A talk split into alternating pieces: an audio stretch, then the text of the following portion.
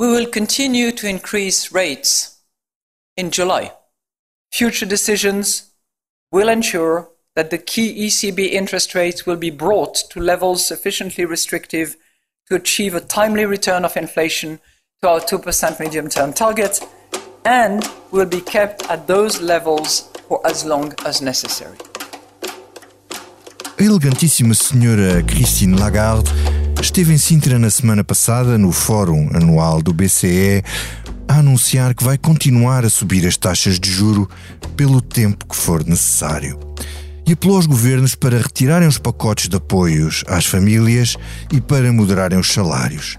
E assim, conseguiu esta coisa extraordinária de estabelecer um consenso na política portuguesa. Coisa que, como sabemos, não é fácil. Parabéns à senhora Lagarde. Primeiro, foi o presidente Marcelo. Os bancos centrais deveriam ter muito cuidado naquilo que dizem publicamente, porque eu recordo-me de não há muito tempo ter ouvido banqueiros centrais dizer que os juros não iriam aumentar durante um período considerável de tempo.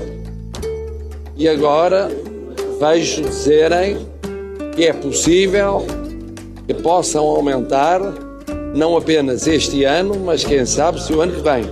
Isto tem um efeito de perturbação nas pessoas, nas economias e nos mercados que não é bom para ninguém.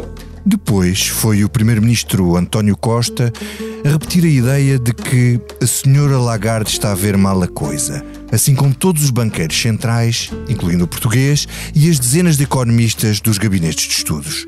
Até porque a inflação já está a descer nos países que aumentaram mais salários.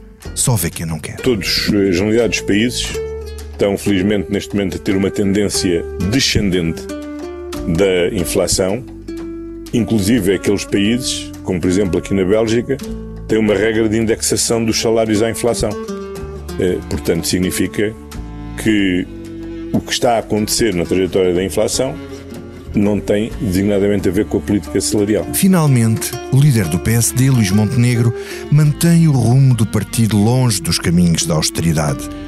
E não só contrariou a presidente do BCE, como apelou a que se corresse um risco. Nós vamos ter que arriscar em Portugal. Nós temos mesmo que arriscar no Estado, nas políticas públicas e também nas empresas em pagar melhores salários. Temos de conseguir temos de desafiar a economia, temos de desafiar os empresários e temos de desafiar o Estado a subir o nível salarial. Não consta que os alemães do Bundesbank e já agora os franceses, como a senhora Lagarde, tenham ficado com as pernas a tremer com as posições tão determinadas como estas dos políticos portugueses. E no PS, já que falamos de pernas a tremer, as de António Costa também não vão ficar assim com o regresso de Pedro Nuno Santos ao Parlamento e que em setembro começará a fazer comentário político na SIC. Quero descansá-lo, eu não sou candidato a nada. Eu vou ser deputado na Assembleia da República no dia 4 de julho. Isto que o ex-ministro disse na Comissão Parlamentar de Inquérito é o que vamos ver, que não é candidato a nada. Pelo menos não é candidato a nada para já, mas será candidato quando tiver que ser. Olá, olá, Political Junkies. Hoje é segunda-feira, dia 3 de julho. Eu sou o Vitor Matos e hoje ainda não conhecemos o relatório da Comissão Parlamentar de Inquérito à TAP. Tenho comigo o João Vieira Pereira, é o nosso convidado de hoje, diretor de Expresso. Olá, João. Olá, Vitor, viva. Eunice Lourenço. Olá, tinham saudades desta voz, não É tinham? verdade. Eu não tinha E nenhuma. o também nosso David Diniz. Olá, David. Olá, camarada Vitor. O Expresso faz 50 anos. Celebre connosco e torne-se assinante em expresso.pt. João, vou começar por ti. Tu que misturas aqui a política e a economia, diz-nos uma coisa, elucida-nos. Isto é política orçamental contra a política monetária. Quem é que tem razão, o BCE ou os políticos? Não, isto é política contra política monetária e hum, jogo de xadrez ou de damas, se calhar. Hum, é, as críticas ao Banco Central Europeu fazem todo o sentido. E fazem todo o sentido, mas não são de agora. Quando nós andamos a discutir já os problemas da inflação e de que o BCE devia fazer alguma coisa, o BCE durante quase um ano ficou parado sem mexer né, em nada. Atrasou-se. Era temporário, não é? Atrasou-se, ajuizou mal, achou que a inflação era conjuntural devido às, às questões da pandemia e ao, e ao, choque e às disrupções na oferta e depois uh, devido à, à, à, guerra na Europa e, portanto, uh, atrasou-se. Uh, mas agora está a fazer um caminho que tem, que tem de ser feito. E é preciso recuar um pouco e tentar só explicar aos políticos que tendem a esquecer-se destas coisas alguns pontos essenciais. Primeiro, os períodos inflacionistas, a maneira mais fácil, mais rápida para combater um período inflacionista é com uma crise profunda na economia, ou seja, recessão, fazer, criar recessão. Criar uma recessão de modo a que os preços baixem. E atenção, é, isso não aconteceu. Portanto, se não há uma recessão, de modo que leva uma, a um, a um, uma, aumento de preços. a um aumento de preço, uma regularização dos preços, essa, essa, uh, o combate à inflação vai demorar mais tempo, que é exatamente o que está a acontecer. E por muito que o BCE tenha, tenha, tenha uh, feito um aumento de juros, um, ehm, está a ter pouco impacto naquilo que é o controle da inflação. E a inflação está a descer, mas continua muito alta. Quer dizer, os últimos dados de inflação para Portugal metem qualquer coisa como 3,8, se não me engano, os últimos dados do, do, do INE da passada sexta-feira. E mesmo assim é o dobro daquilo que devia ser. E, e se formos para, para aquilo que é a variação média, a, a, o valor médio da inflação está quase nos 8%, e portanto ainda, ainda há muito espaço para descer em termos de, de, de crescimento de preços. Portanto, se não havendo esse crescimento, ou não, ou não havendo essa recessão para baixar os preços, ela, essa descida da, inflação vai, vai, vai, ser mais barata. Vai, vai, vai, demorar mais tempo e vai custar mais aos, aos, contribu aos, neste caso, às famílias portuguesas. As críticas de Marcelo Rebelo de Sousa, António Costa, Luís Montenegro, por aí fora, um, prendem-se com, eu penso que é uma, uma boa maneira de desculpar, de desculpar uh, a eles mesmos, quer dizer, aos políticos por não, por não fazerem o, o seu trabalho, que é tirar sobre o BCE, que existe lá no centro da Europa, lá longe, em Frankfurt, está para lá, ninguém sabe muito bem o que é, podem servir de saco de, de saco de, de, de pancada para, uh, e como desculpa perfeita para o trabalho que não está a ser feito cá. Mas o trabalho que não está a ser feito é, é o quê? Para, é, é, que o governo, é que o governo Está Repara, é que a aumentar governo... salários na função pública, está mas, a dar apoio às famílias. Aumentar salários vai aumentar... muito abaixo da inflação, por exemplo. Sim, mas, sim. Pronto, mas o BCN é isso, e até o próprio Governador do Banco de Portugal critica isso, o aumento das pensões, dos pacotes o que, é, de ajuda. O que, é, o que é que não está a ser feito? Vamos olhar para um ponto que me parece crucial. Uh, lucros das empresas temos o governo e a própria Cristina Lagarde a atacar os lucros excessivos das empresas. Em períodos inflacionistas, isto acontece sempre. As primeiras, uh, os primeiros a lucrar são as empresas que começam a ter mais lucros do que o esperado. E depois há um normal ajustamento do mercado que, mais tarde, depois do aumento dos lucros das empresas, vão começar a baixar porque depois as empresas demoram mais tempo a refletir os aumentos de salários. Isto é absolutamente normal. Mas um dos maiores ganhadores com o período de inflação é o Estado. Uhum. São os é cofres do Estado. É outra empresa. É outra empresa, não é? Que também tem ter lucros extraordinários. Toda a gente olha para os lucros das empresas, nem olha para os lucros do Estado. Aliás, tivemos o maior superávit sempre no último trimestre. Sim, mas a questão e o mecanismo é... é igual. O mecanismo Exato. é exatamente igual Exa David, é exatamente a mesma coisa. E, que é- portanto... É, é diferido o aumento salarial e, e, entretanto, o lucro por via impostos está a chegar. Pronto. E, portanto, os cofres, eu não diria que estão cheios, mas estão bastante confortáveis neste momento ao ponto de se esfregar as mãos uh, no, Ministério das Finanças. Não, e o governo tem que devolver dinheiro porque senão tem superávit, não é? Mas repara, não é de ter repara, superávit. E repara a esperteza no meio disto tudo. É muito fácil atacar Cristina Lagarde, com algumas razões, atenção. Mas o governo diz: bem, nós vamos devolver, António Costa diz, nós vamos devolver às pessoas o dinheiro cobrado em excesso. E agora diz: vamos fazer uma revisão do IRS no, no, uhum. no, no próximo ano. Portanto, no próximo orçamento vamos fazer, fazer uma revisão do IRS de 2024. O que quer dizer que as pessoas vão sentir isso em 2025, quando receberem o retorno uhum. do IRS. Ou seja, dois anos depois do grande, do, do, grande superávit no primeiro trimestre de 2023, as pessoas vão começar a sentir isso. Quer dizer, são dois anos de ato. O que me parece bastante, mas, mas bastante grande. Mas atenção, e agora vai, ah, mas vamos mexer nas tabelas de retenção na fonte. Mas atenção, mas isso podiam fazer sempre. Não era preciso fazer agora, podiam fazer sempre a, a, a retenção da, da, na, nas tabelas de IRS e, portanto, diminuir a retenção na fonte do Estado era algo que devia ser feito sempre. Não existe, não existe hum, uh, uh, justificação nenhuma para que o Estado retenha o dinheiro das pessoas e que vá devolver Mas, um ano depois. Só, só aqui uma questão. A questão da, da redução da inflação. Tu achas que as políticas de apoio às famílias e, e enfim, aumento salarial, isso tudo contribui ou não para aumentar a inflação? Claro que sim. António Costa. Claro que sim. Portanto, claro Lagarde tem razão do ponto de vista técnico. Claro que sim. Atenção. Existe um período de inflação. vamos imaginar se os preços aumentam 10% todos os meses, por exemplo. Se os salários também aumentarem 10% todos os meses, as pessoas não sentem problema nenhum, continuam a consumir da mesma forma, não há, não há sequer. Mas o argumento do Primeiro-Ministro é, é, que não é, não, é por, não é por causa dos salários que a inflação está a aumentar. Não, não, atenção. Mas é por causa de, de, mas isso não inter... empresas. Mas aqui isso, isso, não sou mas, eu. Atenção, está bem, é, mas, é, mas desculpem lá, mas é uma tonteria total. A inflação, esta inflação começa primeiro por um, por um choque de oferta. Ou seja, houve uma disrupção na oferta. Havia falta de, de, de bens e, portanto, se há falta de bens e há procura, os preços aumentam. Tão simples quanto isso. Depois os bens, essa, essa, esse choque de oferta, a oferta foi regularizada, mas entretanto veio um choque da energia, o aumento brutal da energia. E são tudo coisas conjunturais ok?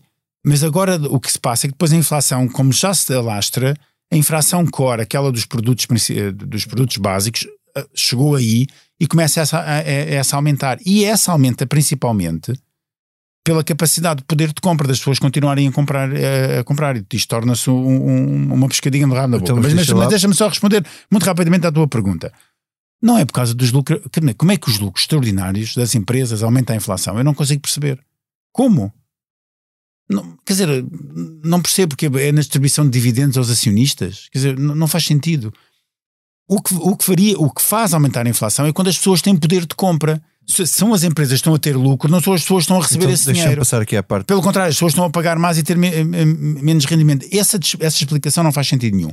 O que faz sentido é assim, quando o Lagarde diz tem de ter contenção, contenção. E eu percebo, porque se não houver contenção orçamental, aliás, não é criada até tal crise, os preços vão continuar a subir.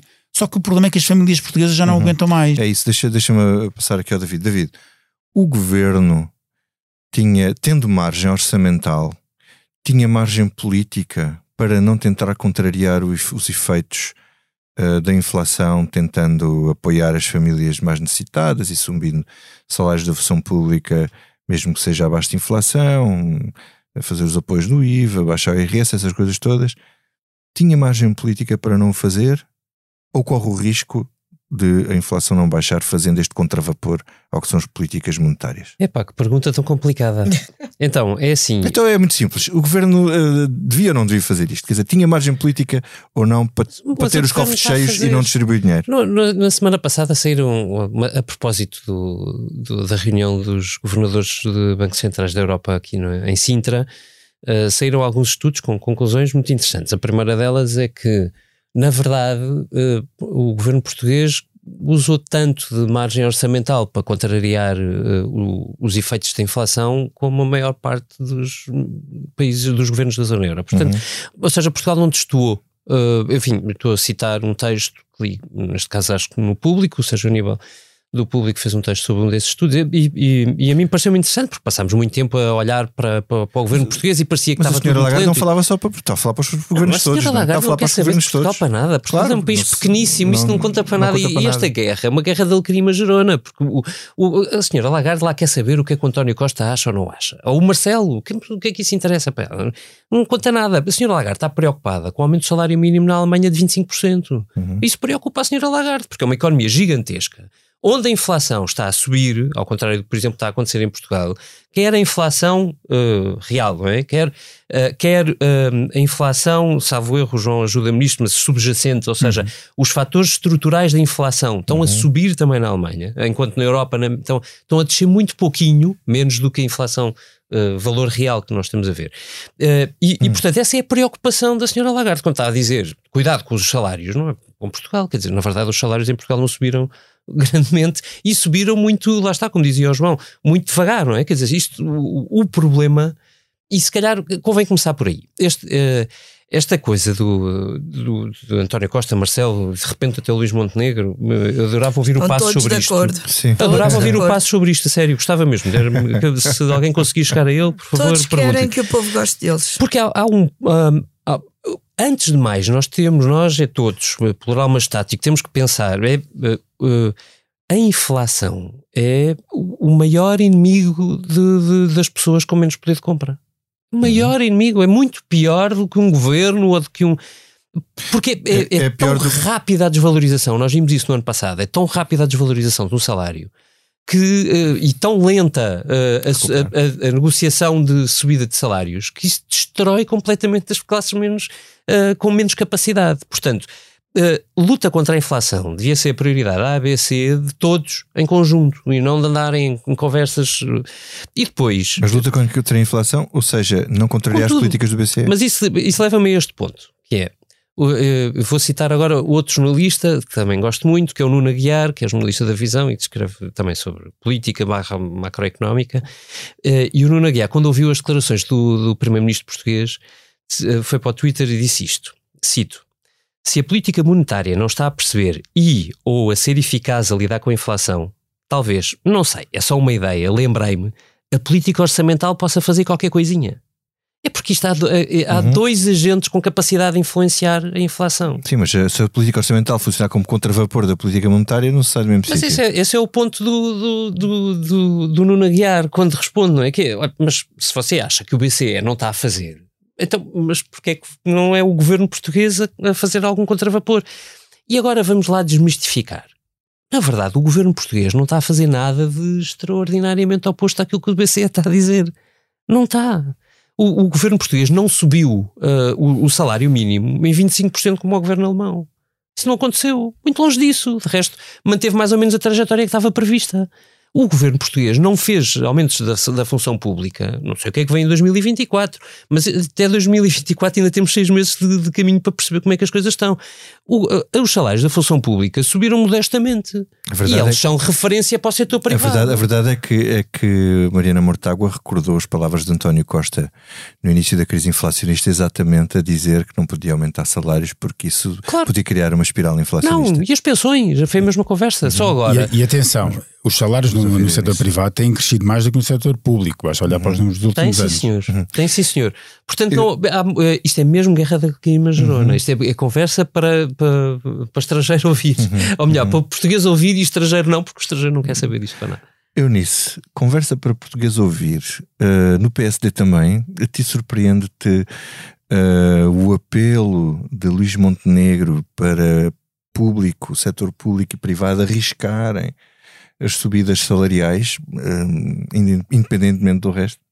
Não, não me surpreende, porque estamos todos em modo uh, quase que pré-eleitoral, mesmo aqueles que já não vão a eleições, como Marcelo Rebelo de Souza, uhum. e portanto todos disseram aquilo que acham que os portugueses querem ouvir. Uhum. E Luís Montenegro ainda mais, porque uh, tem por um lado de, uh, como ele próprio tem dito, reconciliar o país com o PSD uhum. e, portanto, não pode dizer nada não pode parecer um falcão, faça é? uh, lembrar tempos da Troika Exato. e seguir à risca ou ir para além do que dizem as instituições financeiras da Europa e do mundo. Dizer, até que está uma coisa interessante, que é assim, o que o BCE faz é independentemente dos governos. Portanto, no tempo da Troika era o governo que tinha que implementar as políticas. Portanto, os políticos estão todos livres de criticar o BCE porque não têm responsabilidade em nada do que eles façam. Sim, mas, mas é que as declarações que os políticos portugueses fizeram, para além uh, de poderem criticar, podem criticar as decisões do BCE, por isso eu acho que a declaração uh, mais grave foi a do Presidente da República, que basicamente disse que o BCE devia estar calado ou uhum. devia ter muito cuidado com o que diz. Quer dizer, um Presidente da República a dizer ao Banco Central Europeu, que é suposto ser uma instituição independente, que não diga tanto, porque não precisamos saber tanto, basicamente, acho que é. Uh, é só porque Marcelo uh, vive num grande regime de uh, impunidade e de muito pouca crítica uh, ao presidente. Depois, António Costa critica o BCE, diz que o BCE não está a saber lidar com a crise como deve ser, e Montenegro, no fundo, desafia que, em público e privado, aumente, aumente salários. Estas três conjugações de, de intervenções é como eu dizia, parecem, parece que vivemos num período uh, pré-eleitoral uh, em que uh, querem dizer aquilo que acham que as pessoas querem ouvir, porque obviamente ninguém quer ouvir que, que é preciso baixar a inflação não subindo salários, as pessoas precisam ver o seu rendimento aumentado e acho que são declarações que nem sequer tentam explicar uh, a, aos cidadãos o que é que está em causa e como uh, dizia o David, interessam muito pouco ao BCE. São declarações que só interessam a quem ouve os portugueses. A quem ouve que, que são os portugueses. Um, e por então isso... É uma notinha para Mário Centeno, não? Hum. Sim, ma hum. mas Mário Centeno também eh, teve muita graça, foi muito curiosa uma entrevista que Mário Centeno deu à RTP, uhum. porque foi um Mário Centeno eh, de rosto muito humano hum. um, que deixou um aviso assim duro, mas eh, muito enquadrado em preocupações muito muito humanas. O aviso foi que provavelmente os juros do crédito só começam a descer em 2025. Hum. Mas foi um governador do Banco Central muito preocupado com a forma como as pessoas gerem o dinheiro, com uh, as dificuldades que as pessoas sentem, o que me veio consolidar uma ideia de um texto que a Liliana Valente e o Diogo Cavaleiro escreveram já aqui há umas semanas, de como Centeno está a preparar a sua carreira política pós-Banco de Portugal. Não, ele diz, ele, ele acaba essa entrevista a dizer uma coisa interessante quando lhe perguntam qual será o futuro dele. Ele diz que vivemos numa democracia liberal e o futuro dele será uh, no quadro da democracia liberal em que vivemos, João. Pois, não sei. não sei, eu, eu acho piada é que realmente uh, o hábito faz o monge, não é? Eu, eu Centeno Ministro das Finanças não é a mesma coisa que o Centeno Governador do Banco de Portugal, mas o. Uh, e, e, e, a verdade é que ele, enquanto Ministro das Finanças, uh, foi uma coisa e agora uh, advoga outra, mas pronto, tudo bem, quer dizer, percebe-se percebe que assim tenha de ser e enquanto Governador do Banco de Portugal está a defender, um, está a defender a sua dama. Sobre o seu futuro político, não sei, eu, eu acho que realmente Mário Centeno, quer dizer, nós não vimos aqui falar sobre Mário Centeno, mas eu terei todo o gosto de falar sobre Mário Centeno. Uh, ele, está no pacote, faz parte está no pacote, da equação. Está sentado no, no Conselho de Governadores. Eu acho que ainda há muita coisa para dizer sobre Mário Centeno. Uh, e sobre diz, o, diz. O, o, papel que ele teve durante o papel que ele teve durante uh, o, o período em que foi ministro das Finanças, a força que ele teve dentro do governo, a uhum. força que lhe foi dado pelo ter conseguido ser presidente do Eurogrupo, Uh, e como isso foi um quase uma, uh, uma garantia perante António Costa de que uh, tinha, de, tinha de dizer sim a Mário Centeno ao que ele queria, a tudo o que ele queria fazer e que Mário Centeno tinha maior capacidade de dizer não, que deve ter dito muitas vezes a António Costa. E, e nós vimos um, um Mário Centeno com, com uma popularidade enorme, mas alguém que foi e é e é uh, claramente o rosto das contas certas e, do, e das contas controladas do, do Estado. E, portanto, uh, eu não sei se Mário Centeno, se fosse hoje Ministro das Finanças, não teria exatamente o mesmo comportamento que está a ter Fernando Medina, ou até uh, era capaz de ser ainda mais austero que, que Fernando Medina.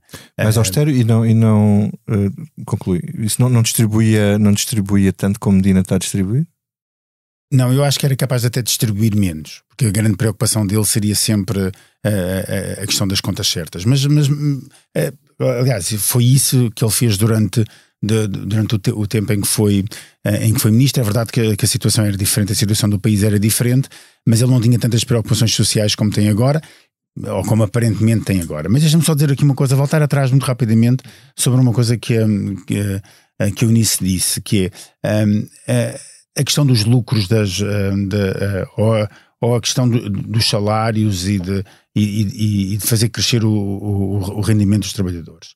O rendimento dos trabalhadores faz através de aumentos de produtividade, ou seja, o António Costa devia estar preocupado era em garantir esses aumentos de produtividade uh, através de investimentos na desburocratização do Estado, na, na, maior eficiência do setor público, etc. Que isso é que era mais importante para conseguir fazer aumentar, aumentar salários do que propriamente dizer agora Bem, então agora tem-se de aumentar salários porque os lucros das empresas estão, estão, estão, muito altos.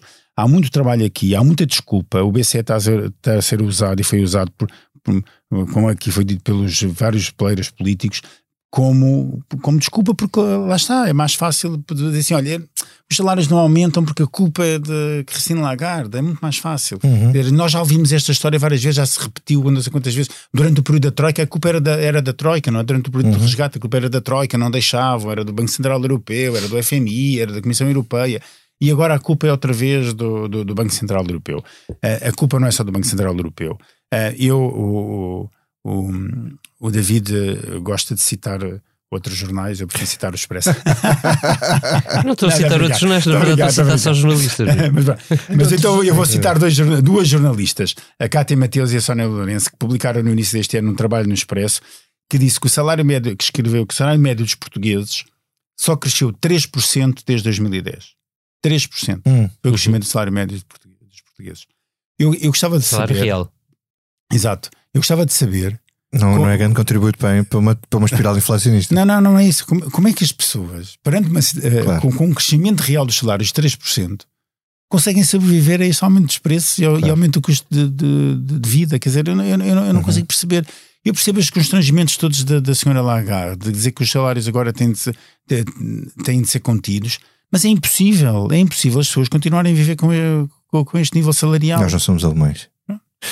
David, ah, se o João não, não se chatear de eu citar mais uns jornalistas do, do, outro jornal, eu, tinha, porque, pá, eu passei o tempo no, no, Eu não passo muito tempo no Twitter, mas nesses últimos dias, por acaso, andei por lá. E, e o Bruno Faria Lopes diz assim: Portugal é um dos países do euro. Sábado. Isso mesmo. Portugal é um dos países do euro que mais beneficiou da política monetária do BCE na última década. O PS é seguramente o partido do euro que mais beneficiou da política do BCE. Portugal é dos que mais aproveitaram a inflação a que o BCE reagiu tarde para baixar o rácio da dívida pública. E eu acho que isto diz tudo uhum. sobre a reação, a reação, do António Costa e do governo àquilo que aconteceu. Hipocrisia, dirias tu? So, uh, é, é, não é política, é, pá, é política, mas é, é, triste, porque sabes que o, o, que me preocupa nisto, na verdade, é é claro que o BCE comete erros, muito provavelmente cometeu um erro, uh, uh, sobretudo comparando com o que aconteceu nos Estados Unidos, reagir um bocadinho um bocado tarde a este um, a, a, escalada da inflação foi rapidíssima, bastante galopante. Um, o que me preocupa é uh, se sempre que um governo tem, está perante uma dificuldade, um, decide uh, atirar a responsabilidade para Bruxelas, vai haver o dia em que ninguém quer saber de Bruxelas. Uhum. E, e, isso é um problema muito mais estrutural para o país do que uh, essa taxa de juros vai ter que subir mais 0,25 pontos ou não. e é claro que é doloroso. enfim, de resto, a única coisa que que eu não, não diria exatamente igual àquilo que o João disse, é nós temos um problema salarial. Temos um problema salarial gritante, absurdo, e, e, e, e não vai, Portugal não vai conseguir se recuperar da sua crise estrutural sem subir salários. Portanto, nós estamos num dilema, provavelmente aí maior do que o resto da Europa, porque estruturalmente nós estamos muito atrás deste ponto de vista. Isto não aumenta é, a produtividade, é não aumenta os salários, enfim, isto é tudo uma pescadinha de rabo é, Uma nota final sobre o Mário Centeno, para recomendar aí um artigo que foi publicado no Expresso pelo Ascenso Simões. Não por um jornalista de Expresso. Não, não mas, por, mas, mas por um... Colaborador habitual de Expresso. Um astrólogo do, do Partido Socialista, que é o, o, o Ascenso Simões, que é um artigo divertidíssimo, ele fez um, um par de artigos muito divertidos com astrologia no Partido Socialista nas últimas duas semanas. E o, o Ascenso recomenda o Mário Centeno para, presidente, para candidato à presidência da República pelo lado hum. do PS curiosamente ignorando olimpicamente Santos Silva. Mas é que nem uma hum. linha sobre Santos Silva, mas com imensa centrologia uh, que é muito divertida de ler e sabe-se lá, olha, às vezes o ascenso também é certo, é como hum. os astrólogos. então vamos passar aqui a um assunto. Até tiveste uma experiência de, de astrologia bastante recente. Pois tive, vamos, eu, eu, eu prevejo que hoje, portanto, hoje não, hoje no dia em que sai a Comissão Política, não no dia em que estamos a gravar. Hoje, terça-feira, dia 4 de julho, eu prevejo que Pedro Nuno Santos regressa ao Parlamento. Ah, isso é.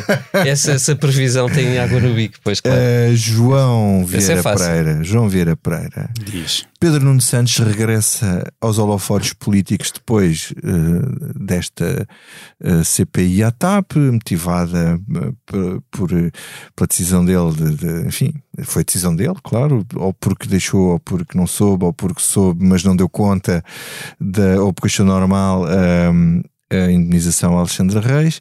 A questão é esta: ele volta mais ou menos fragilizado do que tu esperarias, ou enfim, isto já passou tendo em conta a confusão que foi a questão Galamba. Depois de me virar. Uhum. Um, eu acho que tu partes de um erro. É dizer, uh, Pedro Santos regressa. Eu acho que ele nunca, nunca saiu. foi embora. Ele nunca foi embora. Ele sempre esteve ali, não é? Ele sempre esteve desaparecido, não é? Agora, agora vai estar até já foi duas vezes, duas vezes ao Parlamento. Não, exato. Ele sempre esteve lá, não é? E acho que, embora um bocadinho mais discreto, sempre lá esteve e acho que esteve sempre a, a, a preparar a, a, a, resposta ao que, ao que lhe aconteceu. E claro que imagino que se, esfrega, que, que se ria e esfregava as mãos de contente cada vez que o Galamba metia a pata na poça e vai continuar, e, e vai continuar a fazer. E eu acho que o que fica marcado. Para, e, e o PS está tão órfão, desculpem lá, mas é, está, mesmo, está mesmo órfão de líder, não é? Porque tem um líder que é António Costa, claro, obviamente, mas está tão órfão de, de, de um novo líder, de quem é que vai suceder António órfão Costa. do futuro. Exato. E órfão do futuro.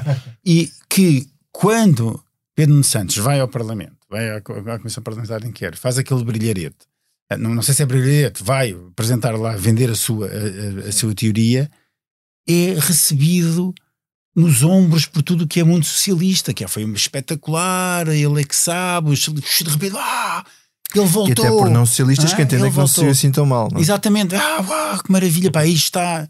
É, e, não explicou e, o essencial do que originou este caso, mas pronto. foi fantástico. E, e, depois contrasta com Fernando Medina, que vai, atenção, que vai muito mais preso para uma comissão parlamentar de inquérito. Está no governo. Vai como ministro das Finanças, não é? Uhum. Obviamente. E que uh, parece que, que, que, era de, de, um lado tínhamos um dragão, do outro lado tínhamos um pintainho e que era e os, os socialistas, ah, temos dragão, agora já está tudo, já está tudo resolvido. António Costa já pode ir para a Europa, que a gente tem quem tome conta de nós.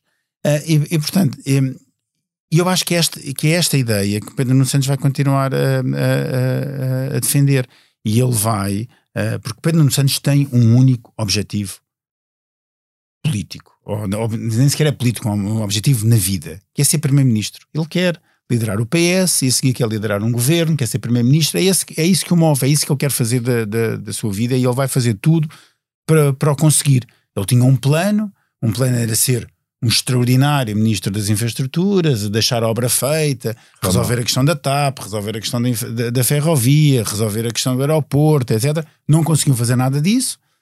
Uh, e pronto, e agora vai, hum. vai pegar-se a, a, esta, um, se calhar, esta orfandade futura uh, do, do, Partido Socialista para aparecer como, hum. como digno sucessor de António Costa. Eunice, uh, Sim. Esta ideia que tem sido alimentada dentro do PS, até pelo próprio, eh, de que Costa pode ficar até 2026, que influência é que achas que isto pode ter em Pedro Nuno e no próprio Pedro Nunismo?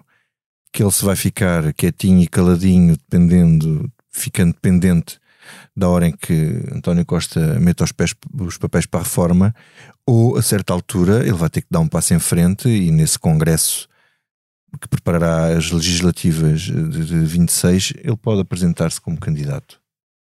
Eu acho que depende de tanta coisa que vamos viver até lá um, que um, aquilo que seria previsível, ou aquilo que eu acho que pode muito bem acontecer, é uh, Pedro Nuno Santos, pelos sinais que tem dado de que não quer abrir nenhuma guerra com António Costa ter agora aqui um tempo de recuperação, recuperação de imagem, uhum. recuperação da autoridade dentro do próprio partido, mesmo entre aqueles que gostam muito dele e que o apoiam, eh, há muito quem reconheça que ele cometeu vários erros políticos uhum. na gestão de todo o caso TAP. E, portanto, ele precisa de fazer esse caminho. Pode muito bem um, apresentar-se não como candidato, isso nem pensar no próximo Congresso, que é em março Sim. do próximo ano, mas ter já 26. uma moção, como teve em congressos já anteriores. No próximo. Pode ter uma moção, nada, uhum. nada o impede, não é? Um, depois, a ideia de que António Costa fica para lá 2026, ele também não pode dizer outra coisa diferente. António Costa não pode dizer 2026 para mim acabou. Por acaso pode, pode dizer que 2026 saia. Isso, isso é uh, dar início à corrida claro. para a sucessão. E estamos a três anos uhum. de 2026. Acho que é demasiado cedo para um primeiro-ministro dizer que a partir de 2023 começar tudo a, uh, de 2026 deixe isto para alguém. Uhum. E depois eu acho que António Costa pode mesmo ter vontade de continuar para além de 2026. António Costa há já alguns anos dizia que tinha um projeto uh, para 20 anos. Para 20 anos? Portanto, nós estamos a meio. A agenda da década atrasou-se, portanto, em Portugal atrasa-se tudo. Não é uma década, são duas, pronto. O que é que se há de fazer? Eu acho que até lá há Isso é muito é para quer, ver. Ver quer, quer inaugurar o aeroporto com o Primeiro-Ministro. Acho, sim. acho é que um, se António Costa depende muito do estado em que o país e o PS estiverem na altura.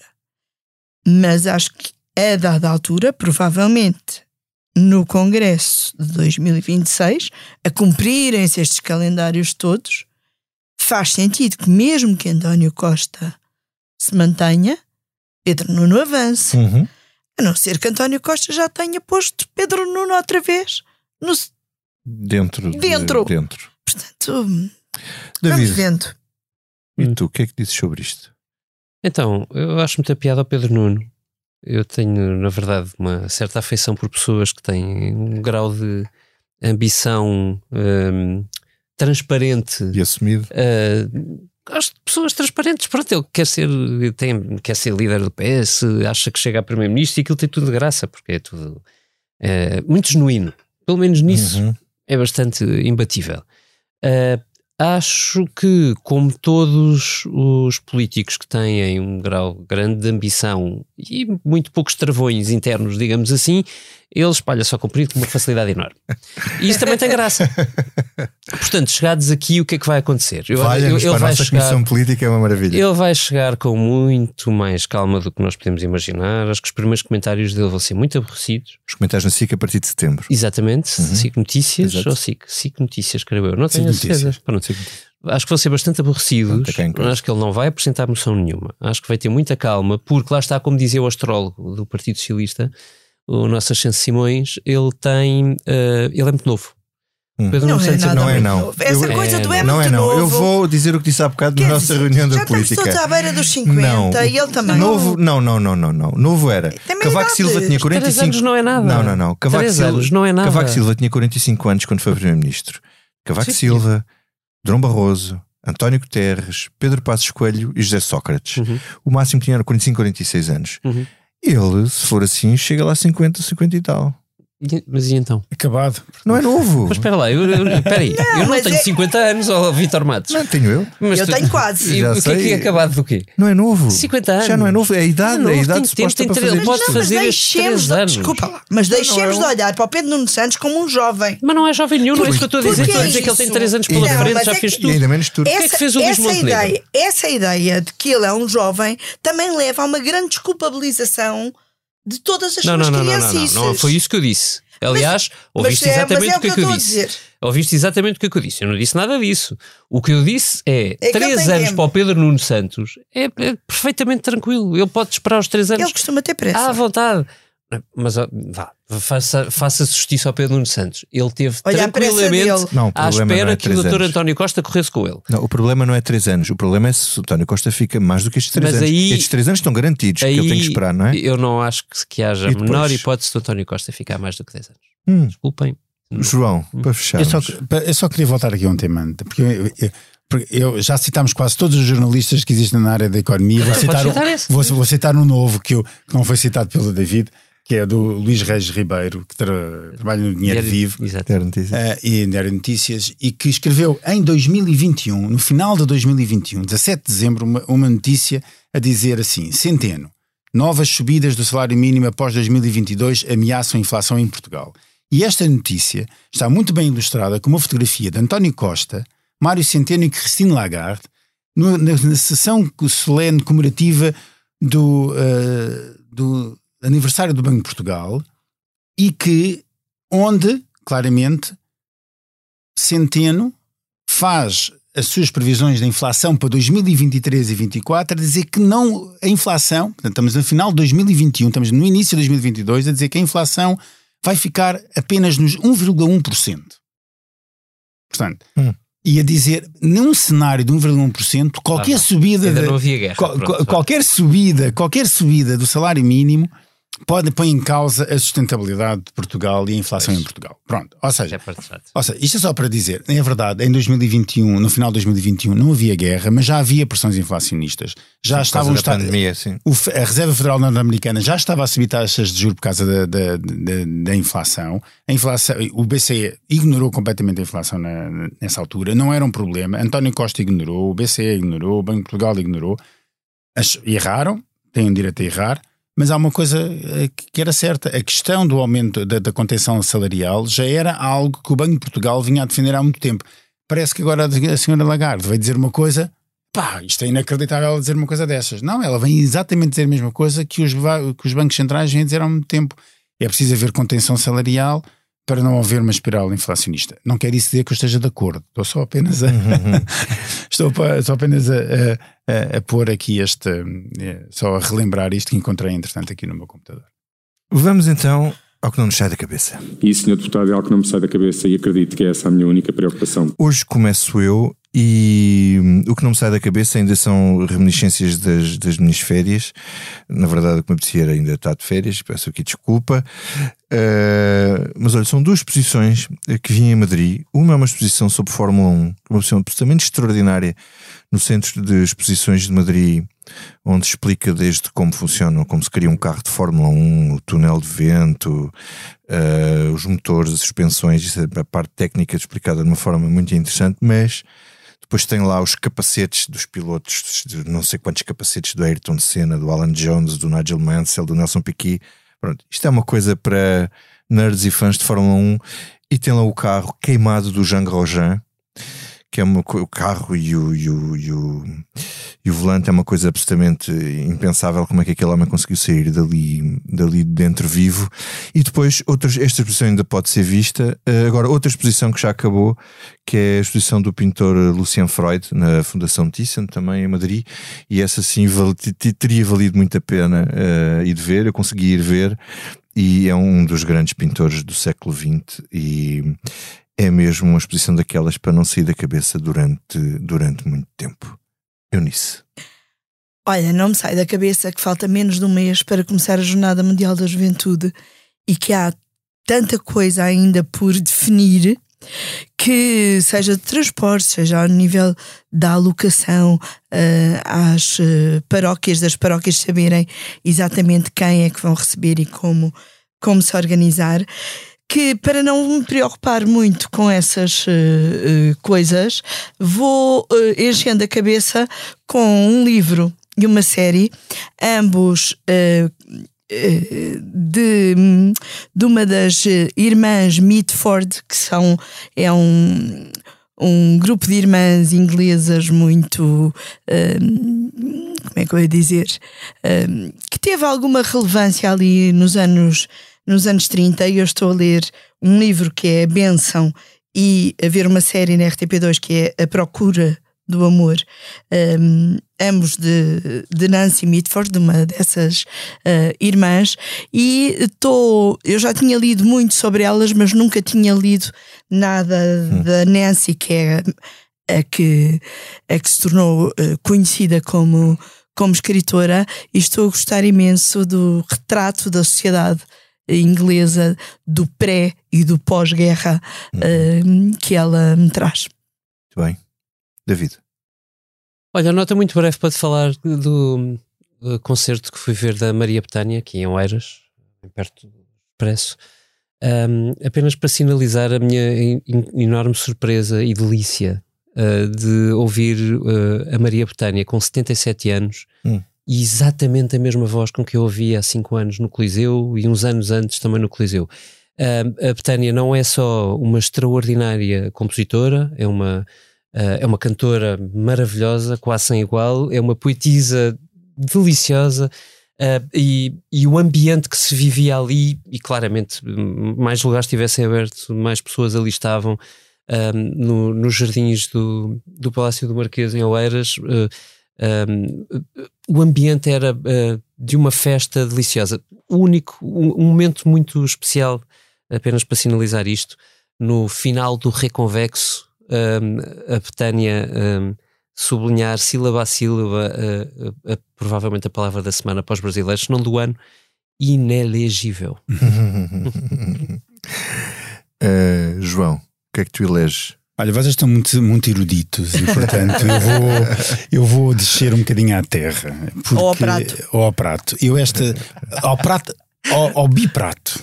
Porque eu esta, este fim de semana fui à freguesia de São Pedro do Corval, que fica no distrito de Évora, ao pé de Reguengos de Monsaraz, ao pé da vila de Monsaraz. E o São Pedro de Corval é mais conhecido por ser o centro oleiro de Portugal, porque tem mais de 20 uh, eh, olerias artesanais do, do, do, grande, do bom uh, uh, barro e louças alentejanas. Mas este fim de semana tive uma coisa absolutamente inacreditável que eu nunca tinha ido e fui lá pela primeira vez, que é o Festival do Lagostim. Portanto, é uma festa popular uh, que decorreu no passado fim de semana, só dedicada a comer lagostim. Lagostim de Rio. Uh, e eu digo-vos uma coisa: a experiência é absolutamente barragem, inacreditável. barragem. Uh, e agora com o Alquiava, então, também não é. ali bem perto, ajuda bastante. E digo-vos, vale muito, vale muito a pena. Eu, eu, não, eu tinha comido uma única vez lagostins na vida, não tinha gostado e agora adorei. Portanto, se, fica na vossa agenda não é Betânia, não é Fórmula 1 ou grandes leituras sobre a sociedade inglesa, mas é sobre comer lagostins, comer lagostins Uh, na, na... Já acabou ainda podemos ir lá? Não, foi, foi neste fim de semana. Ah. Tenho, tenho pena, mas de certeza que se passarem por São Pedro de Corval deve haver quem sirva lagostins. Arranja-se um lagostinho Diziam que eram 750 toneladas, não sei, de lagostinho que eles tinham para lá. Sim, aquilo é uma praga, não é? Uma, tornou-se uma praga no Alentejo, portanto não há. Não, oh, sete, não, sete, podemos comer lagostins sem ficar com. um, com um, um, Receio de estar a extinguir uma espécie. Sim, exatamente. Muito bem, ficamos por aqui hoje, ficamos por aqui esta semana. Obrigado à Salomé Rita pela sonoplastia e ao Tiago Pereira Santos pela ilustração. E despedimos com o espírito da semana aos que batem o pé, ao BCE, aos que batem o pé, a tudo. Ai bate o pé, bate o pé, bate o pé. Ai bate o pé, faça assim como eu. Ai bate o pé, bate o pé, bate o pé. Foi assim que meu amor me prendeu. Ai bate o pé,